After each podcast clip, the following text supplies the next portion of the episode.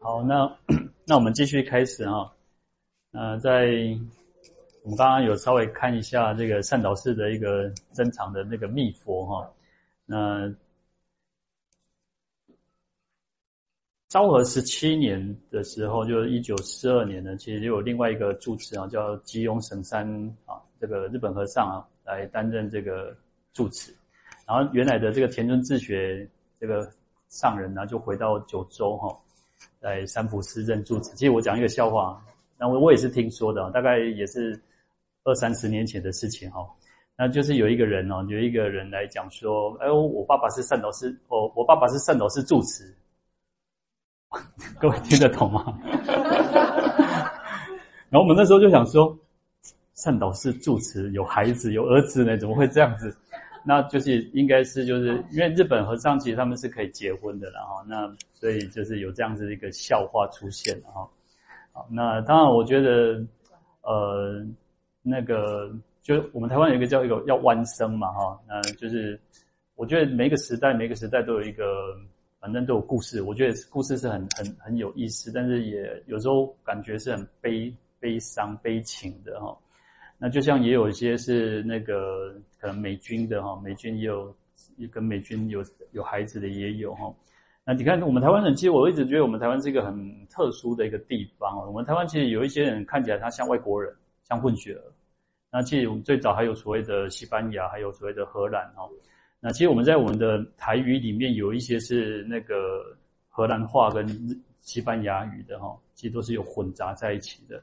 那其实就像我我。我以前有去过越南，也是越南其实有很多法国人。那法国人其实我相信越南语也一定有一些是属于法语的越南语啊，一定是有是这样的。好，再往下看。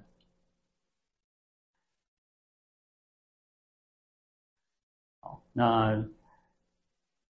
日本战败之后，在民国三十四年，就一九四五年的时候，那这些日本。因为就遣返了嘛，很多的日本人就遣返回日本嘛。那我，所以我们原来的这个吉隆省三这个法师就返回日本。然后我就讲说，那时候啊，国民政府迁台之后，是由教育局哦，由教育局去接收日本所有的一切的那个财产哦。那那包含寺庙了。那因为有有一个管理条例，有一些注意事项等等哈。那一开始其实我们找了教育局派的一个日本在日本留学的一个比丘尼。台湾的台湾人啊，叫达超法师啊，作为管理人，但是呢，市场都还是国有的哈。那其实我们还有还有叫做寺内殿堂均为市府各单位占据哦。那时候善导寺其实就是比较一个，就是有一些民房小，就是小房子哈。那其实那时候有像哦，好像是警察还是交通的，就是很多的政府单位其实也都在那边设立一个办公室，然后就是他们就是坐在那边，就在那边哈。那出家人都只是在大殿左侧的一个寮房当中，哈，就因为没办法，因为政府其实像在战争的时候都是如如此哦，很多军人都是去把寺院当成一个那个营地哦，就是当成一个他们一个居住的地方哦，因为就是最方便。以前我我师父讲过一个笑话，那不是笑话，就是一个事实。他说那时候日本，我我我师父是江苏泰州的人哦，在苏北，在苏北。然后那时候，其实日本人来到来到那个地方，来到泰州的时候，他说里面的和尚都跑跑光了，出家人都跑光了，那只剩下他一个，他才十十几岁哈，十几岁他坐在大殿，然后也不知道发生什么事情。然后日本人讲，反正在看他哈，那也拿着枪嘛，然后就是反正讲日本话也听不懂，然后看这个小和尚也没有什么没有什么问题，就就走了。他说他真的是逃过一劫，后来才知道其实那个日本人会杀人的。所以其实战争真的就是一个造造成很多的一个问题了哈。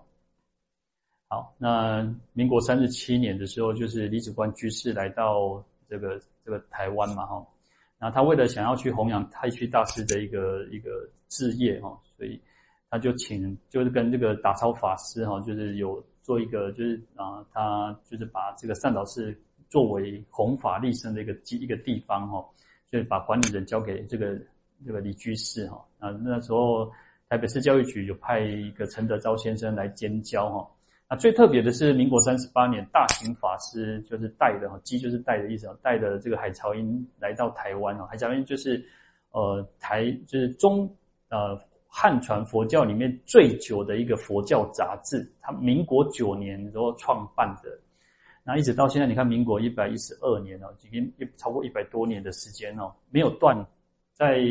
发行没有断哦，没有断掉，不管战争，不管任何在，反正可能什么时期，就是政府迁到重庆也好，都没有断掉。但是呢，在这当中有改成月刊、双月刊，还有季刊。但这是没有断掉的，是没有，就是没有断哈。好，那所以在第三十卷第五期的时候，就在善导寺来发行哦，一直到现在都还有哈。那当然，其实我觉得，呃，因为时代的关系嘛哈，大家现在都是看看看电子电子书哈，那或者是说看这个手机看网络，现在真的要看实体书的人越来越少了哈，看实体书越来越少，但是实际上，真的要看书，真的要看实体书是最好的。我们人其实有那个图像记忆，你看我们做做早晚课的时候，就是呃，我们会知道说念这一段的时候是在左边右边，我们会有图像记忆。但是这个东西没有，这个电脑其实没有，你不会记得说它在哪里。你要再找的时候，其实找不到。各位如果仔细去看书的时候，你就会发现，你在看书的时候，你就发现，哎，你有印象是在第几，在第几页可能不一定知道，但是呢，你会知道在哪里，你再找会找得到。好，所以其实我还是觉得说，我们可以看书要看书，真的要看看实体的书，不管我们诵经也好，看书也好，做学问也好。当然，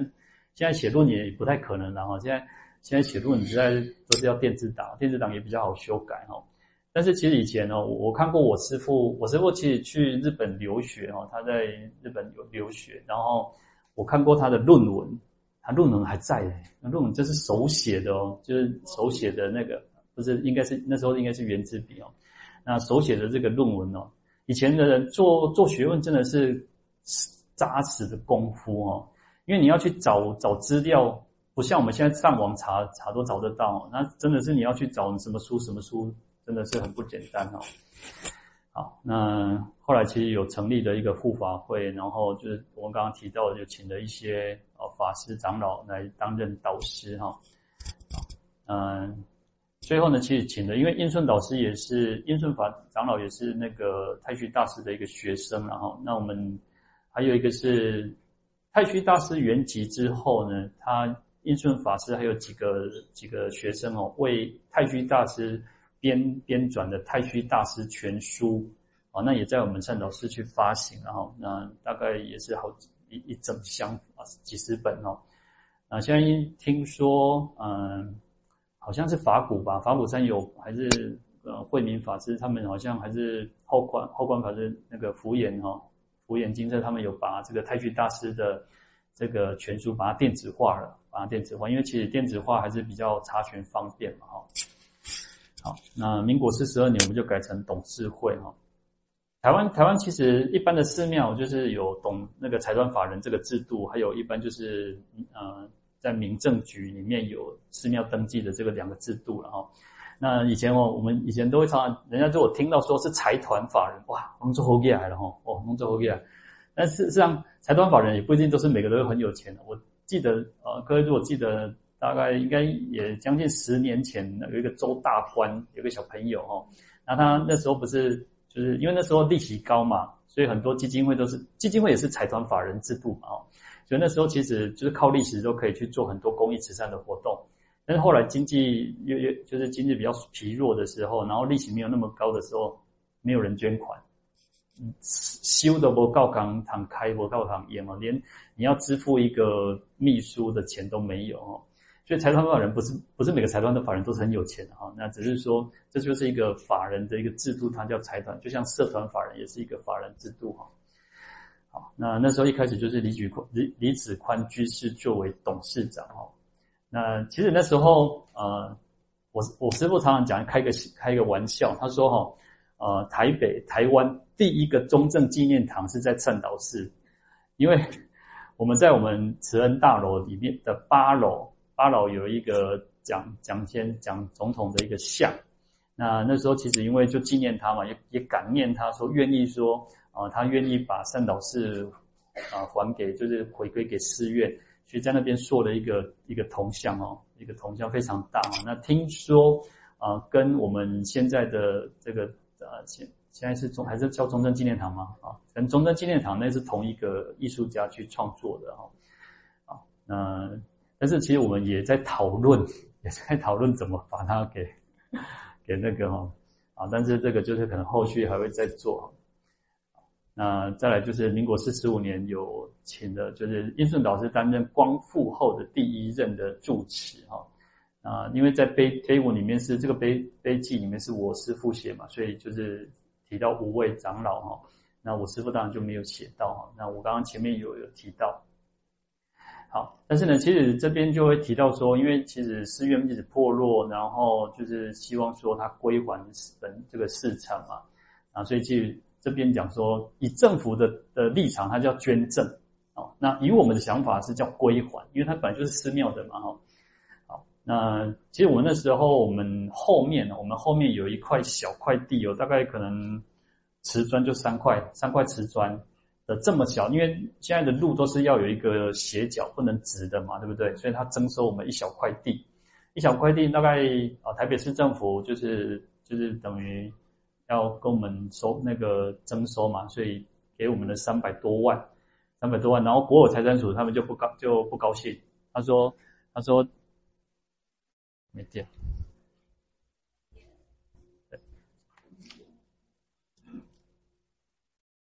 国有国有财产署就认为说，哎，土地是我捐给你的，所以你那个钱应该是归于国有财产署。然后那时候我师父就讲说。还是打一个官司，因为其实寺庙本来就是寺庙的嘛，那我们提供很多的这个市政，很多的资料，然后经过就是三三审嘛，就是那法院最高法院一啊，就是法院经过三次哦，我们都是胜胜诉哈，所以他就啊他就没有再去讨讨这笔钱哦，可是呢，其实他他就是再去施压给在这个施压给这个。台北市政府说：“哎，这笔钱不能动用，不能随便乱支用，因为当初捐给善导寺的时候是让他作为私产去去做使用哦，做宗教的活动使用。好，那这边其实就后来其实有真的是回归，就是三导寺哦。那我的师父在民国七十六年的时候担任住持哦，那就是新建大殿，那重建现在我们看得到的这个大殿的一个一个一个样貌哦。”那大殿就叫佛殿嘛，哈，嗯，因为佛的德号又叫大雄，表示他是一个很勇猛、很有力量的人。那智慧就是如同像这个像狮子，像在经典上比喻佛就像狮子，就像大象一样，大雄大力、大慈悲哦，啊，所以叫大雄宝殿嘛，啊，啊，所以也见其实是一个很朴实无华的，然后素雅清纯哈，啊。后来其实也把这些政府的机关很多，把他们就请他们移移，请他们离开了哈。好，那再来看，那新建的其实有它的把这个土地面积都把它稍微标标示一下哈。好，那主要其实我我们应该看到就是我们地下三层是停停车场，然后一楼有叫玉佛殿啊，一般的集集会我们法会的时候会在那边。然后二三楼是挑空作为大雄宝殿哦，那也是一样有早晚早晚课，然后法会等等。啊四楼有一个国际会议厅哦，那现在其实比较少使用哦。那五楼有小型的会议室三间，然后六楼有啊，这个也是也是我们的秘藏了，我们秘宝了。呃，佛教文物收藏馆，然后历代字画收藏馆，还有雕塑啊，其实。善导寺有蛮多魏晋南北朝的一些佛像哦，呃，其实呃，我们的前一任的董事长妙然长老妙然法师，他其实他对这个字画呃艺术都很有兴趣哦，他收收藏了很多的，不管字画也好，佛像也好。那有人就跟他讲说哦，嗯，法师，你以为是赝品呢，我是 gay 啦哈。结果那个我们我们董事长前董事长就是说。我介意的话，我喜欢就好了嘛，对不对？啊，当然，其实我们没有请专家特别去做鉴定，然后去鉴定。那有一些像我们也有一些是弘一大师的一个字，弘一大师的字现在在在在大大陆其实还是卖的蛮高的哦。那还有一个很珍贵的是弘一大师的戒牒，戒牒。我们出家人要去受戒嘛，要受戒有一个戒牒，就是一个像一个证书了哈，就代表我们去受戒。那弘一大师在那个灵隐寺，杭州灵隐寺受戒，他那个戒牒在我们那边哦，哦，所以以前的戒牒是中短低微哦，很大张哦。那我们现在的戒牒，我们现在的戒牒，我相信很多法师的戒牒应该都是像护照这样子的哦。好，那九楼是舍利殿为念佛堂。一开始九楼是念佛堂，后来因为其实我们有一个有那个斯里兰卡送我们那个舍利哦，那师父也是把它规划，把它希望安奉在供奉在这个九楼舍利这个九楼哈，所以又叫舍利殿哦。好，那大概就是一个这个简述了哈。再来想一下，呃，三岛寺的住持传承很特别哦，他师父特别写的这段文字哈，他说。我们还是依承的这个十方重引的制度哦。台湾其实叫做子孙庙比较多，子孙庙就是说，呃，就是师父传给徒弟，剃度的徒弟啊，那就是就是一代传一代。大部分的台湾的寺庙应该都是如此啊。那三岛寺比较特别，是每一任的住持之间没有剃度关系，没有剃度关系。我们就是我我们是接法，我们是接接这个法的哈。啊，所以他说就。来聘请十方有就是高德来担任这个住持哦，他彼此之间还没有，彼此之间他其实是没有这个剃度关系哦。好，那啊，那一九四五年之后的，就是以台湾台湾佛教的文化来讲哦，其实从最早期的啊汉人移民来到台湾，我们的祖先来到台湾，那是一个断时期。然后呢，到日本日治时期的时候，也是一段时期。然后这个嗯。民国是三十八年了，应该是三十八年了。那个就是四九年，应该是四九年。第二次世界大战之后，当然这个日本战败又是一个时期，但是到了那个国民政府迁台之后，又另外一个时期。所以那时候以江浙两省的出家人，所以我们讲叫外省法师。那外省法师其实啊，像啊小林导师应该是广东人嘛，哈，对，他应该是广东人嘛。其实他他在台湾应该算少数。广东的出家人应该算少数，但是以江浙江，尤其是江苏、浙江最多哦，所以就后来的发展其实是以这样子的一个主轴为为主轴。那这个又是我们现在大概可以看得到的一个佛教的情况。那早期其实那时候很多法师就是不断在讲经说法，乃至于传戒哦，那其实让台湾的佛教又走向另外一个实业哦。其实台湾佛教佛教没有变成像。我就说，如果我们台湾再经过个二十年，我们就就是会有有点像日本佛教的这种情况啊。你看，其实日本佛教他们就是，呃，像我们有很多日本和尚来到善导寺，然后他们有些是净土宗的，有些就是其他宗派，然后他们也都是，他们真的是念南无阿弥陀佛，他们也是念南无阿弥陀佛。然后其实他们就是啊、日本和尚就是他们有时候就是挂着两条，那个就代表他们的衣啊，他们的袈裟了哈。啊，或者是说，他们平常就是穿穿西装打领带，或者是穿一般的便服，你既看不出来他们就是日本和尚。然后，呃，拜完之后，我看他们到到外面到山门口都结婚啊，就抽烟。然后，当然，其实，嗯、反正其实这个是日本文化，他们也可以喝酒嘛。那他们也就是也有，就很多都是那种，呃，寺庙都是那个，呃，也有老婆嘛，对不对？然后，其实幸好，我觉得台湾真的是姻缘很好。那刚好在那个时期，就又回归到一个比较正统的一个佛教的传统哈。好，那我们再来看。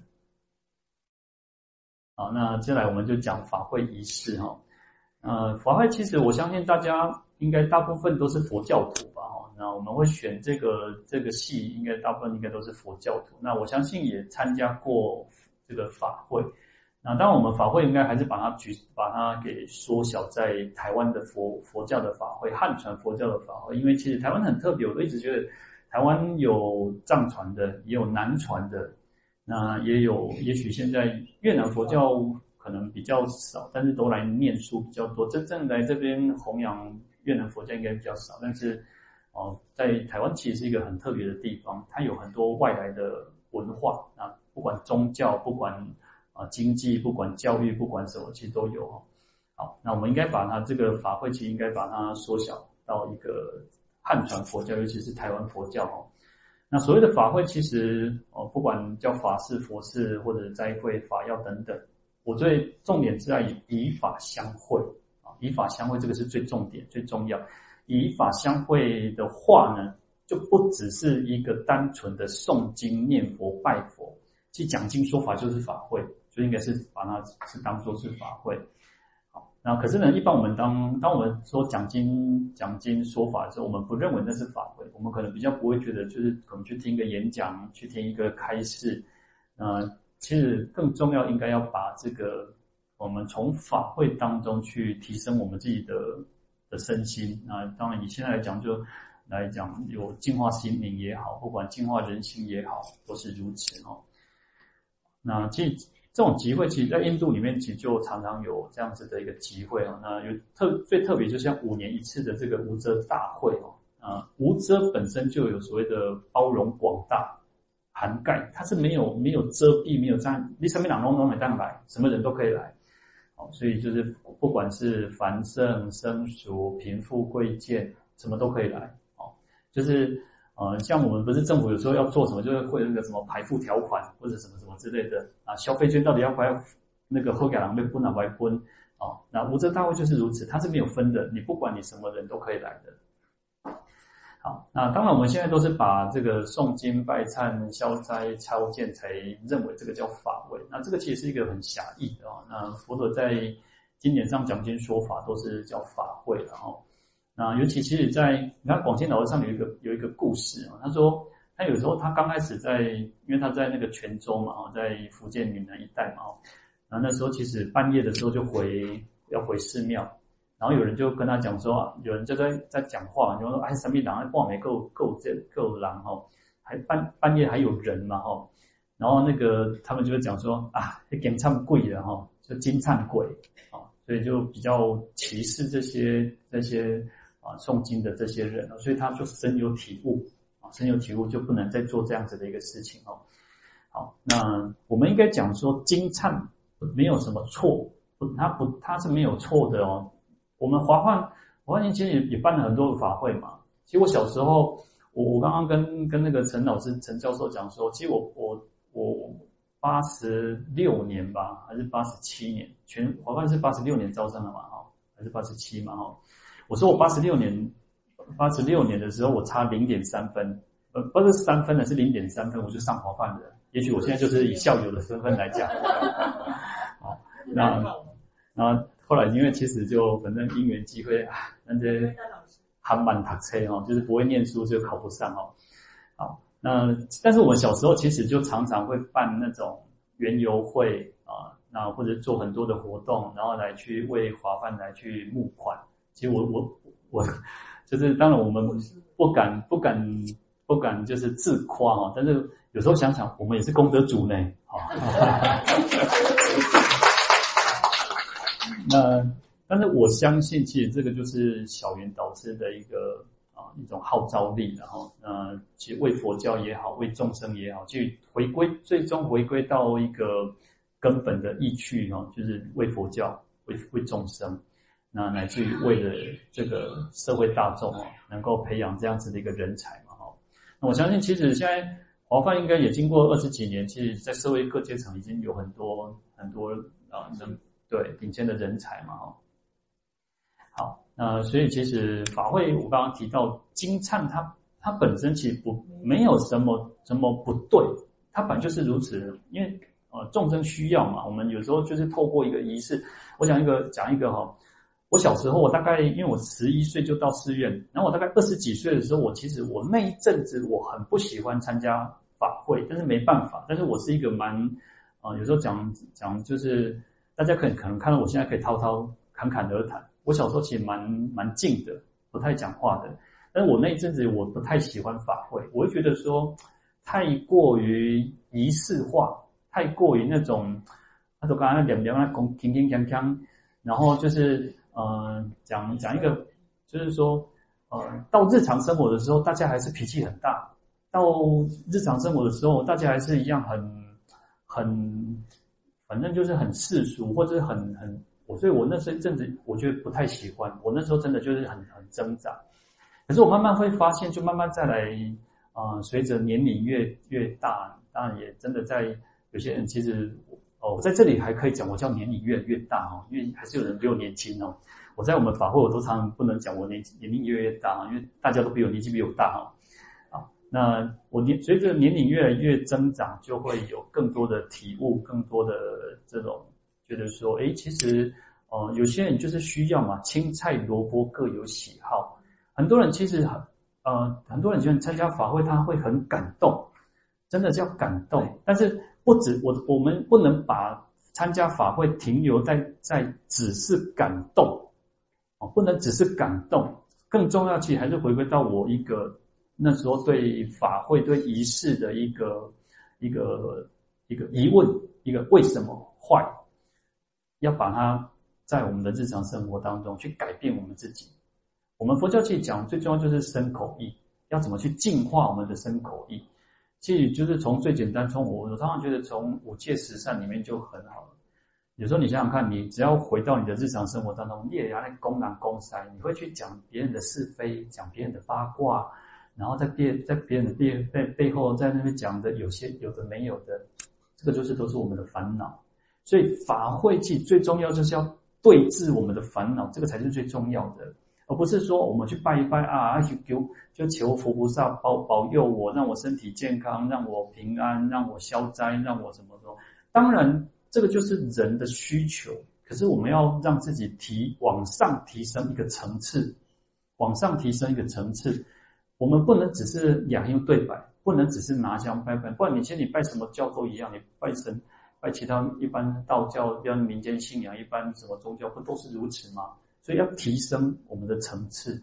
啊，提升我们自己的层次，啊，我觉得这个才是才是法会最重要的一个意义在，啊，那。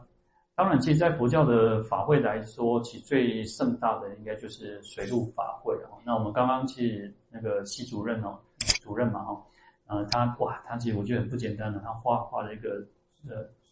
这个水陆画啊。水陆画其实从历历朝历代一直都有，那我相信他这个是很不简单哦。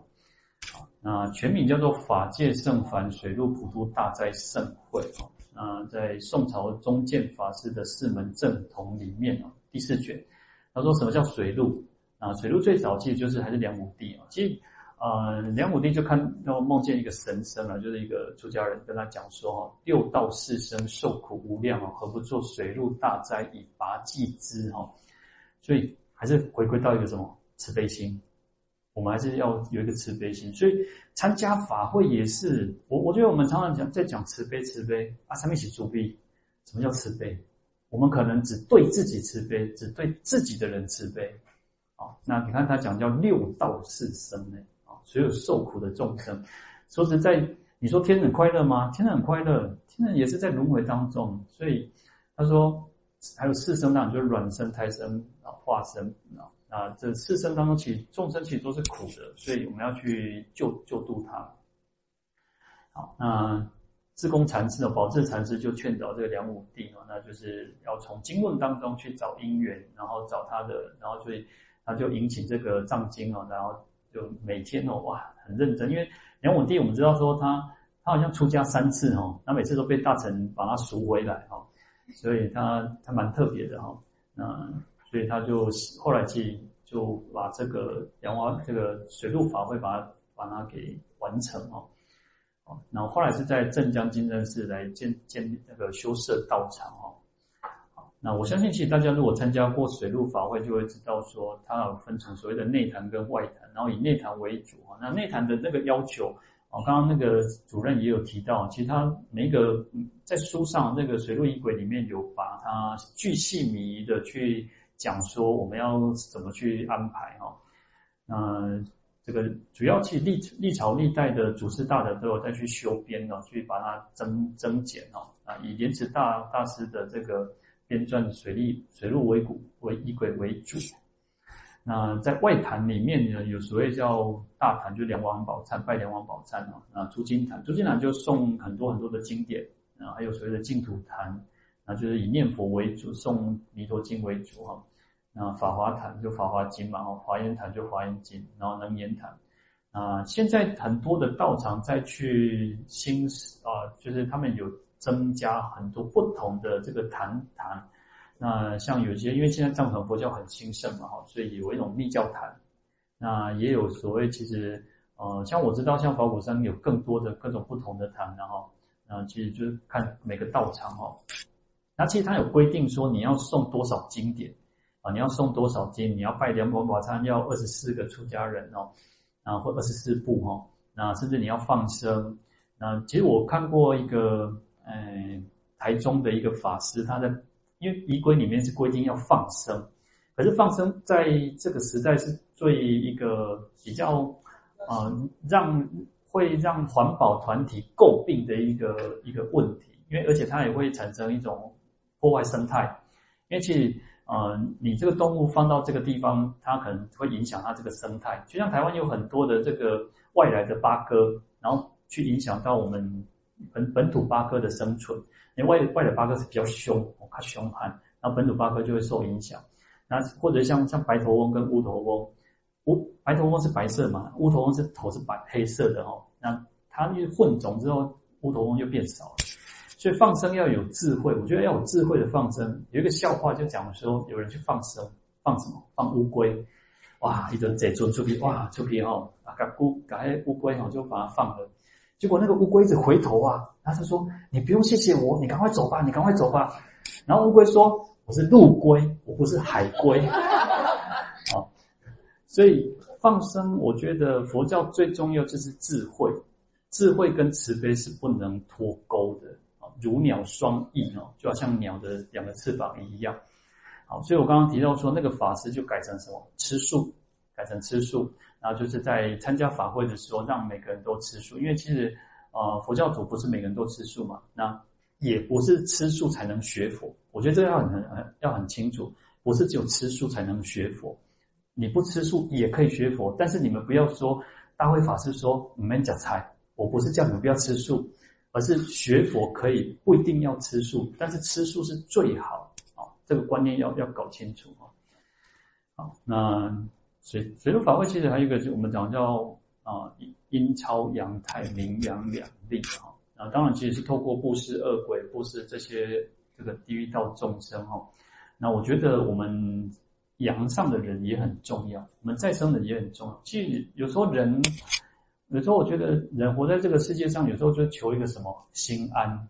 那我们每一个人心安的方式不一样。有些人是透过宗教仪式，有些人是透过创作，有些人是透过呃成就感，让自己觉得嗯，我自己诶，我这个这一生是过得很踏实的。那当然，以我们佛教的角度来讲，那除了这个个人的成就以外，甚至你就要跳脱出那个个人的成就。所以我常常讲叫无，我们佛教讲叫无我无我嘛。但是实际上讲无我的时候，你要先知道有一个我，有先假设好像有一个我的存在，然后才有一个无我。实际上你一开始就讲无我不太可能，而且回到一个现实的人生也不太可能。我常常呃，我以前哦有一个经验，我我我前很少去看牙齿，看牙科，然后我大概那时候应该是当兵还是反正二十几岁的时候，我去看牙牙齿，然后。牙看牙齿不是都会打那个麻醉药嘛，对不对？然后我那时候就漱口，就突然发现我的水，我那个水从我的嘴边流出去，我没有办法控制我们的嘴巴，因为有麻醉药嘛，你也会不知道，没有感觉，你就会麻麻的嘛，会麻麻的。其实这个我觉得在日常生活当中去体会佛教的意义是很重要的，就像参加法会，然后从法会当中去回到你的生活，非常的重要。我讲佛教在讲我的时候是什么？有那种主导权、控制权，有一个真实存在。但实际上，世间所有一切都是因缘和合而成嘛。所以我们讲说，哎，看到这个牙齿不能控制的时候，我们都想要控制，我们都很想要掌握一切，我们都想要能够在我的这个那个我的我们的控制之下运作，运作畅行无阻。但实际上是不可能，这些感情不可能。我们。我们是没有办法，所以叫无我啊！不管从外在的山河大地、世间的所有一切也好，我们内在自己的，乃至于我们的心也好，好，那我们就想说，哈，如果我我我现在跟大家讲说，好，我们现在都不要想一零一大楼，大家都不要想一零一大楼，但是你现在在想一零一大楼，我们的心是没有办法控制的，所以心也是无常的，心，所以这个身体也是无我的。所以其实从法会当中，不管当我们这个就是很很很知识化的一种很理理论的东西嘛，那不管是发菩提心也好，自利利他也好，那这个都是我们在实践菩萨道的精神哦。那为什么要参加法会？就是如此哦。那当然我会用更白话的东西跟大家讲，原因是在书上，在书上的东西你们都可以看得到的东西。那呃，身教言教才是我觉得有时候跟大家分享更重要的一个地方哦。好，那以我们善导寺来讲，我们主要有几个法会，然后呢，清明的梁清明梁皇拜梁皇宝忏啊，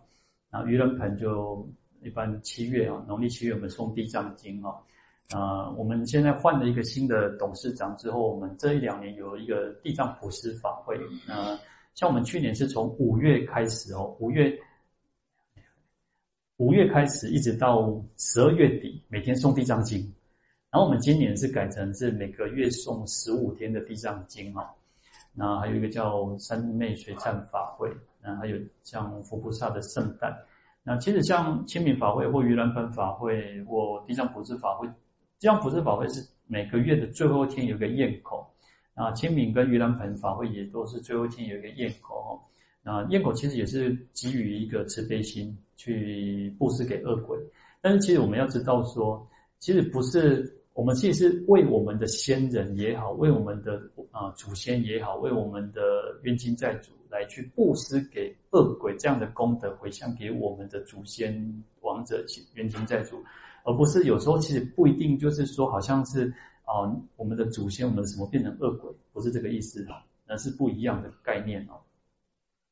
好，那所以其实还是回到一个慈悲心。我觉得从法会当中，我们要不断去长养自己的慈悲心也好。那真正为什么要能够去？有时候讲利益众生，它又是一个很、很、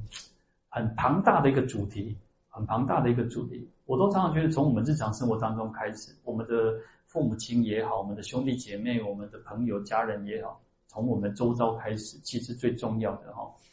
好，那这边我就因为法会仪式，其实呃有时候就是你要实际参与才知道，很多就像我们我们在我们大家如果是那种艺艺术系或者是创作这种这一类的哈，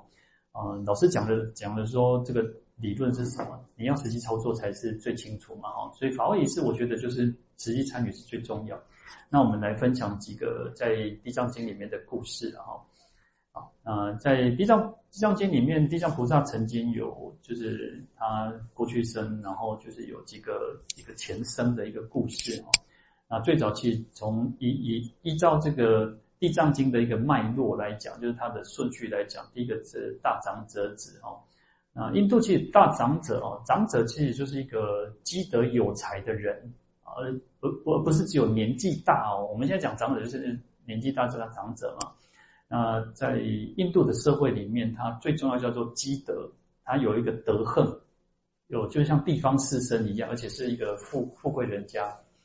好，那他是长者的孩子哈，然后那时候的佛叫狮子奋迅具足万行如来哦，然后这个长者子就看到佛这么庄严哦，哇，那就请请教佛陀说，哎呀，作何恨怨而得此相？做什么行愿哦？你就是你是做什么事情哦？你发什么愿才能够这么的庄严哦？就然后有时候我们就看到哦，维郎生命长就是长得很庄严、很漂亮、很帅哈。然后因为他看到佛这么的庄严，我们讲佛有三十二相，然后八十随形好嘛。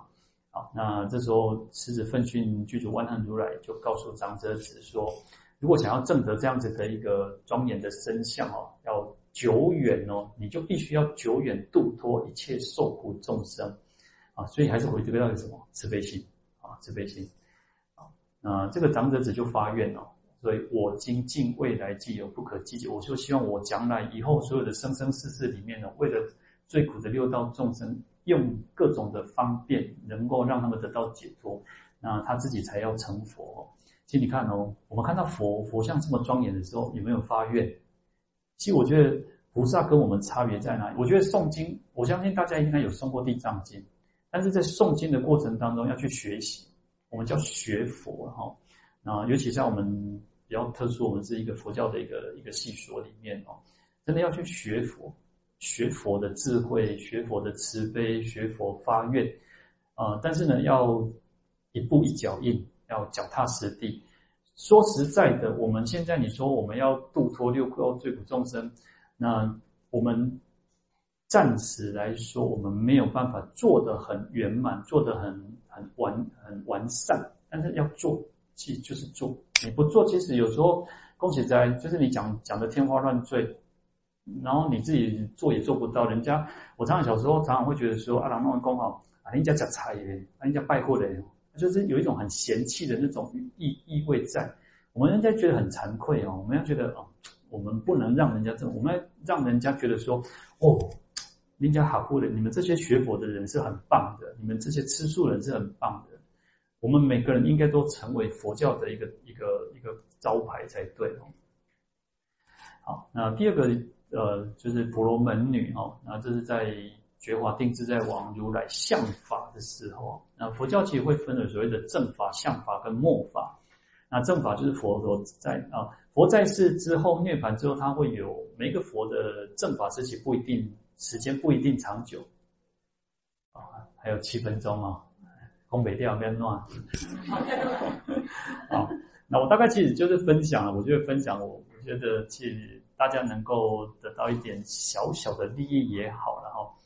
那相法就是一个相似的哦，的千秋年啊，很像而已，它也不是真的像佛那个时代，好，那末法就像我们现在这个时代，所以很多人就讲说啊，佛教怎么样啊，然后出家人怎么样啊，然后怎么样怎么样，哎，因为没办法，就是末法时期嘛。但是我觉得我们要有一个想法，就像我刚刚提到的，我们每个人都是佛教徒，我们应该把自己当成一个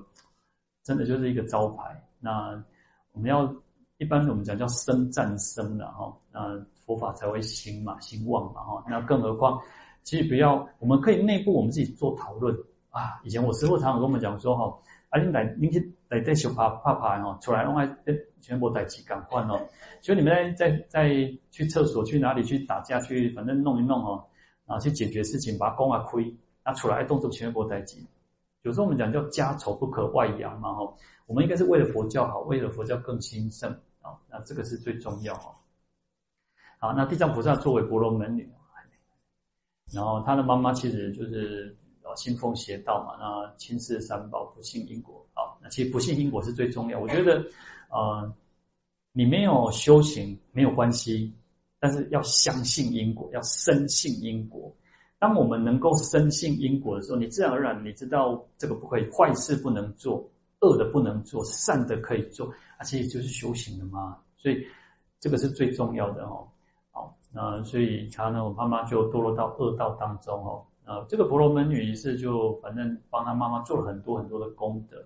那做布施做福哈。那他一直在想说，他妈妈不知道在哪，但是佛如果在世，他一定知道他妈妈在哪里嘛，所以他就自那个。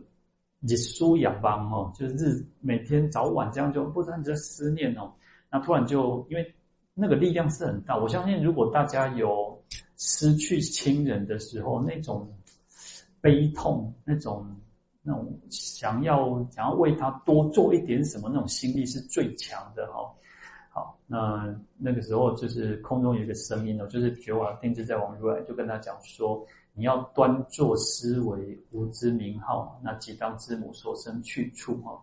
其实这个就是念佛了哈。我们在讲念佛，其实在嗯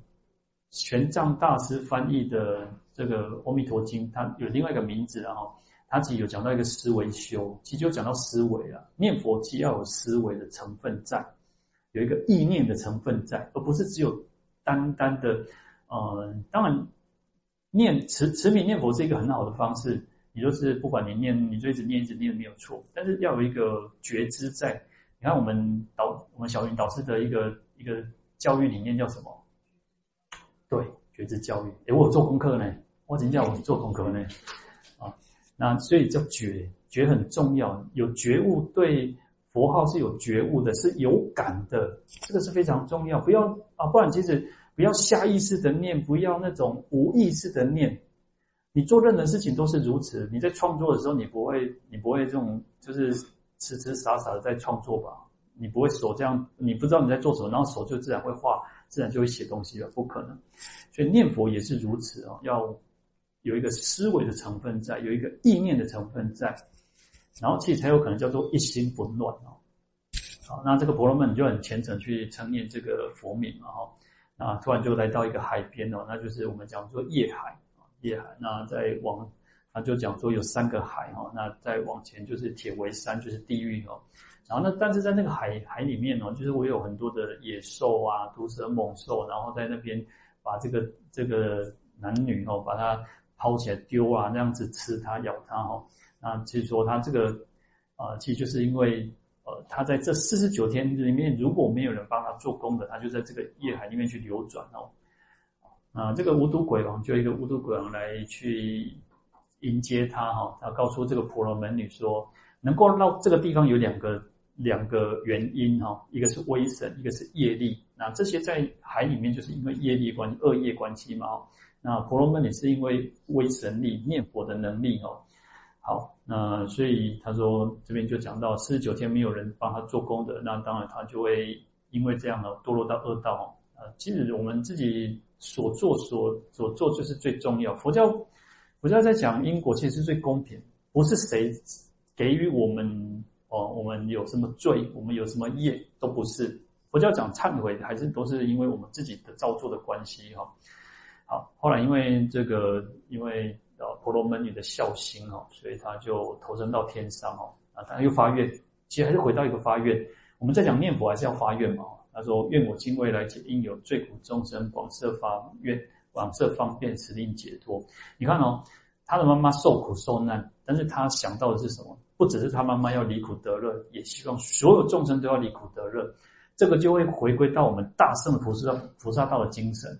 其实我们我们我们希望我们自己好，对不对？就像我常常讲，疫情，疫情不不能只有台湾好，疫情要全世界都好。我们那时候其实就是我们自己好，好像我们自己很很骄傲，对我们都没有什么什么，我们的人确诊人数很低。但是我都觉得，其实呃，要全世界都好，只要一开放国门，就是会会一个大爆发。所以你看，其去年就一个大爆发嘛。但是其实我们台湾人还是很有福报，还是很有福报的。我们还是很有很大的福报，所以我们要去学习什么？看到别人苦，我们要想到说，诶，希望他离苦得乐，那也希望众生都不会去受这样。光是发愿都不容易，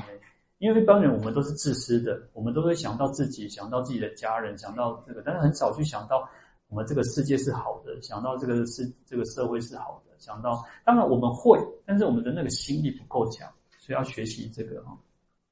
好，那其实再来就是还有个小国啊，光目女哈，那。再往下看，那其实我还有提到一个是这样讲，还有提到是水忏哈。那水忏其实这个故事，我相信应该如果是佛教徒，应该也都有看过、听过这个故事哈。啊，再往下，啊，那我们讲到一个最结论的地方哈。好，就太长了，去上去，上去，再上去看一下。好，那这边。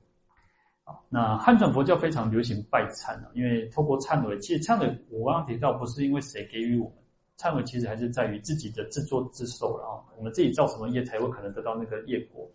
那所以它其实是一个很很非常重要的一个实践法门。那我们也不应该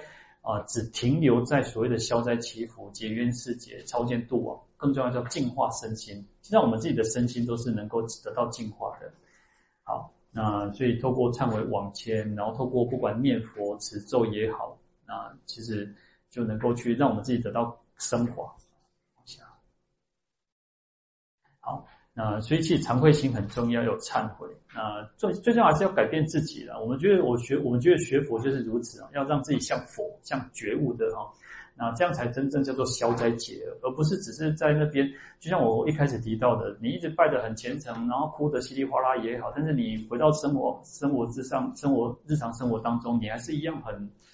很烦恼很多，贪嗔痴很多，你还是没有好好的去把自己改变，这不是最好的啊。所以真正的消灾解厄是改变自己，你改变自己，你才有可能让这个社会变好，你才有可能让你的家人变好，你才有可能让佛的这个。加持力，诵经念佛的这个力量变得更强。好，那谢谢大家哈。那请那